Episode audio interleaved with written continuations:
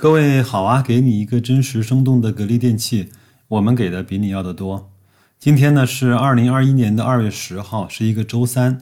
今天呢又是我们农历的大年二十九，那明天呢就是对于我们中国人来说，有可能是最重要的一天，就是除夕之夜了。那我今天呢，先不给大家去送上新春的祝福啊，说不定。我在明天还会再录一期短短的特别的节目送给大家。那今天呢，还是要先说一下我们这个眼前的苟且啊，因为什么呢？因为今天啊是鼠年的最后一个交易日。昨天呢有一个全市场的红包行情，我估计今天也不会太差。但是啊，持有格力的投资者心情应该是糟糕透顶的。因为昨天美的涨了四五个点，又站上了一百元的关口，格力呢到了最后勉强翻红。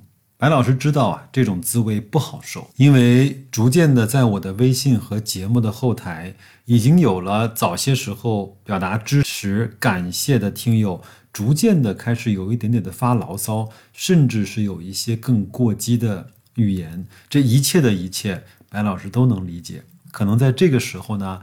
有一部分的投资者才能够理解什么是真正对自己的收益负责，可能在这个时候，有一部分的投资者才能够体会什么是价值投资是孤独的，可能在这个时候，一部分的投资者才理解了价格和价值之间啊，有可能会有不短时间的背离，有可能在这个时候，可能有的人满怀唏嘘的讲出一句话，说。我守得住寂寞，但是我赢得来繁华吗？在春节举国同庆的时候呢，大家都是在收股市发红包的时候，这些格力的投资者无疑是落寞的，甚至有一点心酸的。因为春节呢，对我们每个人来说是一个关键的节点。这几天，白老师在跟我的很多合作伙伴说：“OK，节前咱们不聊了，节后再说，先暂停这些事情，我们先放下，节后我们再继续。”其实，二月十一号、二月十二号本身并没有任何的意义，它就像三月十八号、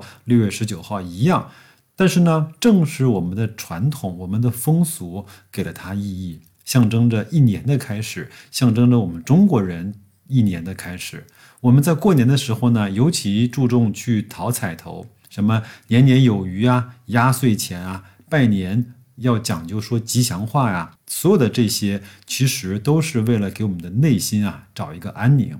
那显然在这样的时间里，格力呢严重的跑输大盘，大家讲几句牢骚话，甚至是骂几句娘。也是再正常不过的。当然，持有万科和平安和白老师差不多品类的这个投资者，就更显得无可奈何，花落去了。在这儿呢，白老师还是要跟大家说一句啊，如果你现在持有的这些标的啊，在一段时间内不涨的话，那我给你的第一个建议是，再看一看这些公司的质地有没有问题。如果没有的话，我真心和诚恳的希望你能够再坚持一下。如果第二个个建议呢，如果你现在的状态，你持股的这种心情啊，让你极度的不舒服，那你就卖出吧。不然，很可能会在未来的某一个比现在更严峻的时刻，你的内心会崩溃的。没关系，即便这次卖出是错的，那也其实是一个很好的经历和一段很好的体验。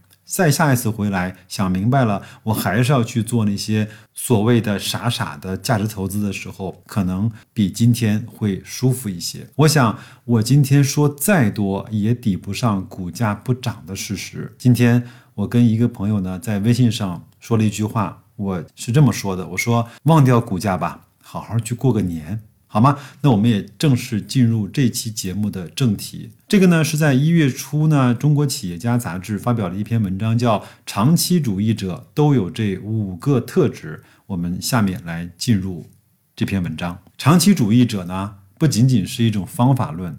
更是一种价值观。流水不争先，争的是滔滔不绝。距离长期主义一词的流行呢，已经两年过去了。顶级的高手依然坚信，各界大佬持续践行。所谓长期主义呢，不过是一种波澜不惊。为什么这么说呢？因为真正的长期主义者不会在意短期的收益，无论股价是涨还是跌，他都不为所动。统计学和经济学告诉我们，所有事物的发展随着时间的变化，最终所呈现的都是非线性的指数变化。而长期主义者内心想到的回报曲线是一个指数曲线，前期波澜不惊，后期增长迅猛。这句话呢，放在亚马逊的创始人啊贝索斯身上。再合适不过了。我们来回顾一下吧。成立于一九九五年的亚马逊，在一九九七年纳斯达克上市。也正是从这年开始，贝索斯呢开始给股东们写信，每年一封。第一封信中呢，他写道：“一切围绕长期价值展开，我们会继续面向长期做出决策，而不是短期的股票收益。即便是在两千年互联网泡沫。”破灭的时候呢，股价大跌了百分之八十以上，他也没有改变面向长期来做决策。他在那年的股东的信中呢说道：“如果公司目前的处境比一年前更好，为什么股价比一年前低很多呢？”正如著名的投资者啊本杰明格雷厄姆说：“从短期来看，股市是一个投票机；从长期来看，它是一台称重机。”显然，在一九九九年的股价的飙升中啊，我们被大量的投票而不是称重。我们是一个希望上秤的公司，而我也相信，从长期来看，所有的公司和我们的想法都是一样的。与此同时，我们埋头工作，为的就是让我们的公司变得越来越重，越来越结实。股价暴跌，波澜不惊，依然坚持曾经的坚持。贝索斯说：“如果你做一件事情，把眼光放到未来三年，和你同台竞技的人有很多；但如果你的目光能够放到未来七年，那么和你竞争的人就少很多了。因为很少有人有公司愿意去做那么长远的打算。”终于，在持续的低空飞行二十年之后的二零一五年，亚马逊开始盈利。自此以后呢，稳定的成为全球市值最高的公司之一。二零二零年的疫情期间，亚马逊的股票已经超过了三千美金，总市值突破了一点五万亿美金，刷新了美股历史上最高市值的记录。二零二零年的八月十号，亚马逊在二零二零年的财富五百强的排行榜中。排到第九位。试问，如果你在一九九七年的时候就买入了亚马逊的股票，你会一直握到现在而不去抛售它吗？在国内呢，美团的创始人王兴啊，也是一对，也是一位面对股价涨跌而显得毫无波澜的人。二零一一年成立的美团，在创始人王兴的带领下，于二零一八年的九月二十号登陆港交所，仅仅四个交易日。美团就跌破了发行价。王兴说啊，资本市场会有起伏，大家不用太去关心短期的股价涨跌，而要时时刻刻的致力于把自己的工作做好，为客户创造更大的价值。二零一九年十一期间，美团的市值突破了五千亿港币，成为继阿里和腾讯之后，中国的第三大互联网的上市企业。如今的美团已经跨越自己的成人礼。继续的走在长期主义的大道上。那么，长期主义的五个特质是什么呢？俗话说，金子呢放到哪里都会发光，但前提是你自己得是一块金子。同样，长期主义者往往更容易成功，前提是你得去持续的践行长期主义。第一条呢，就是保持健康。我们都羡慕老八，对吧？他有巨额的财富，但是我们都知道，他百分之九十九的资产是在他五十岁的之后而获得的。出生于一九一七年的现代建筑大师贝聿铭，一生最重要的作品卢浮宫的玻璃金字塔落成的时候呢，他已经七十二岁了。他设计中国驻美大使馆的时候呢，已经八十七岁了。完成现在每人每次到苏州去的打卡的地标性建筑苏州博物馆的新馆呢，当时已经八十九岁了。再看寿司之神吧，小野二郎如今已经九十五岁，而纪录片。《寿司之神》拍摄于二零一一年，那个时候他已经是八十六岁的高龄了。大师呢不一定都高龄，但是高龄的人更可能成为大师。在时间的刻度上，人生最大的瓶颈不是能力，也不是思维，而是健康，是你我的生命。健康的、长久的活着，人生才会拥有更多的可能。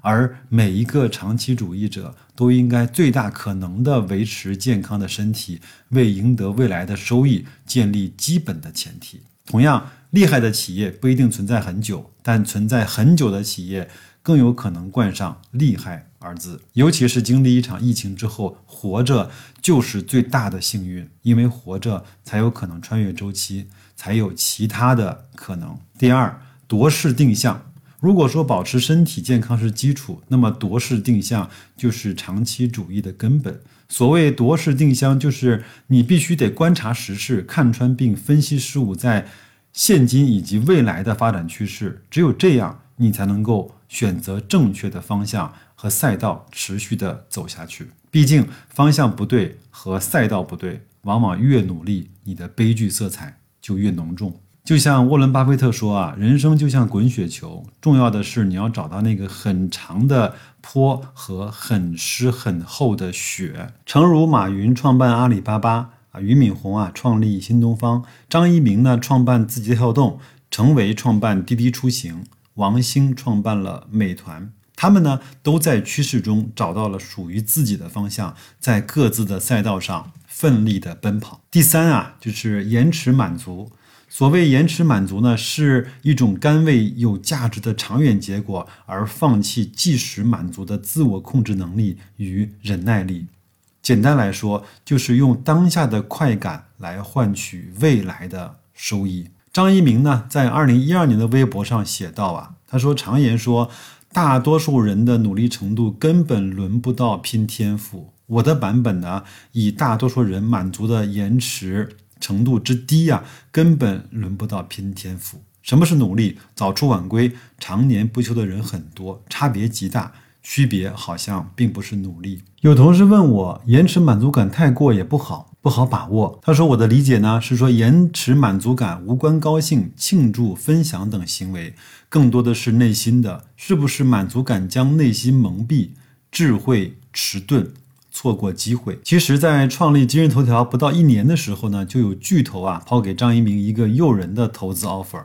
他回忆说：“我整整纠结了一个星期之后就拒绝了。我觉得这有可能是个兴奋剂，在自己内功未成之前呢，会导致内生力量受到遏制。接受巨头的帮忙，也会被迫站队，使得自己的想法不再自由奔放。这类事情好处是明显的，坏处是隐含的。”但是这类情况，很多人容易高估好处，低估坏处，这是一种典型的延迟满足感不够的体现，对长远信心不足。不要只想着做春播秋收的事情。以前我们讲春种秋收要很快看到成效，但是这个时代的变化就是你不需要特别着急去收获。你要想如何把最优的目标推到尽可能的远，要去想你最终要做的事情可以推演到多大。延迟满足感会让你不用天天想着春播秋收，而是先把最优的目标推得很远很远。在赚快钱与长久创造价值之间，他没有蒙蔽双眼，没有被诱惑迷惑，选择了荆棘丛生的后者，掌握了属于自己的节奏。正是因为如此，他才没有错过机会，创造了今日的字节跳动。任何时代呢，都有数不尽的人沉浸于即时满足的温床上不可自拔；任何时候，也都有不计其数的人选择延迟满足的荆棘之路，负重前行。无论何时，上天都不会亏待的，只有后者。就像二十世纪呢六十年代那个著名的棉花糖的实验，多年后的跟踪结果显示啊，相较于那些立马吃掉棉花糖的孩子而言，那些为了获得更多奖励而愿意等待的孩子，往往在人生的道路上获得了更好的发展。如果各位不知道什么是那个棉花糖的实验，去百度一下。我在我孩子很小的时候，就经常给他做。这一类的实验，当然结果也喜忧参半，好吧。第四呢是行业深耕，步履不停。无论从事什么，想要有所成就，必须得深耕其中。二零一七年六月呢，亚历克斯·霍诺德用三小时五十六分徒手登顶美国约塞米蒂国家公园三千英尺、约一千九百一十四米高的酋长岩，堪称人类历史上迄今最伟大的徒手攀岩。我有期节目是专门讲这个纪录片的。二零一八年的八月三十一号，纪实电影呢《徒手攀岩》在美国上映；二零一九年的九月六号，在中国上映。纪录片呢记录了主人公啊在完成徒手攀岩之前一年多的日常工作、训练和准备，以及最终的攀登过程。所谓的徒手攀岩，就是没有任何辅助保护的情况下攀岩。酋长岩呢，还是公认的攀登难度极高的岩壁之一，角度几乎垂直于地面。带着这个送命的梦想，埃里克斯呢，足足准备了十年。在这十年里，睁开眼就是酋长岩，吃饭喝水也都是为了酋长岩。对于他而言，攀登酋长岩就是他要深耕的行业。数十年如一日，他是这么做的，他也成功的登上了酋长岩。没有谁呀，生来就注定会成功。他们成功不是因为他们想成功，而是因为他们不仅想成功，而且还愿意为此付出非凡的代价，数十年如一日的深耕其中。不要高估两年就能够达成的成就，更不要低估十年之后所能够抵达的高度。第五，系统性的思考。真正的长期主义者不在乎眼前的一城一尺，他们终极的目标是未来。那么，什么样的人能拥有更为美好的未来呢？是那些能够看得清事件发展脉络，还能布得了局的人。这样的人有一项共同的能力，叫做系统思考。什么意思呢？就是首先，系统是由部分组成的整体。那么从字面来说，系统思考就是从整体的角度去出发思考，思考各个部分之间的相互联系与作用，而不是单个的某一个部分。更不是元素本身。学习型之父啊，彼得圣吉啊，曾经对系统思考下过一个定义。他说，系统思考呢，让我们看见的是整体的一项修炼，它能够让我们看到相关联而不是单一的事件，能够看见变化的形态而不是转瞬即逝的一幕。那些具有系统性思考的能力，不仅善于观察分析整体，更精通于布局，未雨绸缪，防患于未然，不至于在实践中拆东补西，妨碍整体的发展。这也是长期主义者所忌讳的。那么践行长期主义呢？时间看得见，大部分人。不是不知道如何成为一名长期主义者，只是他们不愿意做，或者是懒得做而已。就像很多人问巴菲特：“你的投资理念那么简单，为什么大家都不愿意去学习实践呢？”因为他说：“没有人愿意慢慢的变富。”在长期主义者的字典里呢，没有机会主义和速成主义。这世上成功的人、成功的企业有很多，我们总是羡慕这样的成功。幻想有朝一日自己也能够成为他们当中的一员，但是有谁愿意踏踏实实的去践行他们所践行的，走过他们所走过的过程呢？行稳才能致远，长期主义的道路就是这样的一条道路。高瓴资本的张磊呢，在他的书《价值》一中说啊，长期主义呢不仅仅是一种方法论，更是一种价值观。流水不争先，争的是滔滔不绝。得到创始人罗振宇就罗胖啊，曾经说，任何一个人，不管你的能力是强是弱，放眼于足够长的时间，你都可以通过这种长期主义的这种行为模式，成为那个时间的朋友。践行长期主义，我们要经受时间的考验，而时间看得见，不要成为那个只会喊口号的人。长期主义的道路永远在继续，也永远。没有尽头。文章读完了，白老师读完之后，我内心是极为澎湃的。虽然这篇文章我已经看了很多遍了，我还是想把这篇文章送给现在和我一样持有那些看上去最近不是特别涨得好的那些公司的投资者，在春节之前读读文章，问问自己，过个好年。那就这样吧，到这儿就到这儿吧。